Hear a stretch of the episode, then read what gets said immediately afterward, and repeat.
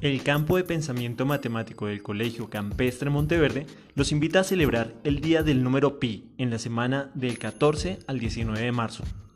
La comunidad matemática atribuyó el Día de Pi al 14 de marzo por su referencia de mes 3 y día 14, como una aproximación a este número tan particular. Feliz Día de Pi. ¿Pero qué es pi?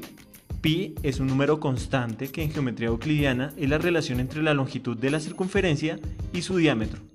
En la antigüedad, Arquímedes de Siracusa, físico, inventor, astrónomo y geómetra, que vivió entre el 287 y el 212 a.C., estableció la equivalencia entre las dos razones en su tratado sobre la medida del círculo y llegó a estimar 5 dígitos de pi, 3,1416, el más famoso de todos hacia 1930, según Martin Gardner.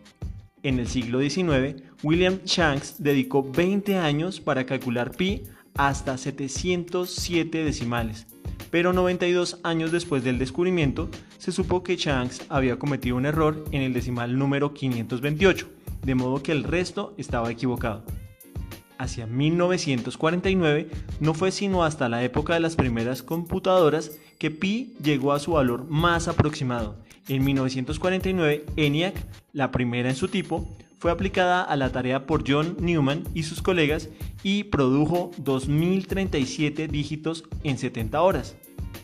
En 1987 se obtuvo cientos de millones de decimales de pi. Mentes como la de Newton, Leibniz, Gauss y Ramanujan se dedicaron a hallar los decimales perdidos de pi. Por ello, además de las computadoras, existen varios métodos matemáticos para calcular su valor. Se puede llegar gracias al uso de polígonos, series o el método de Monte Carlo, entre otros. Espero que esto sea de gran interés para todos ustedes y que conozcan mucho más del número pi.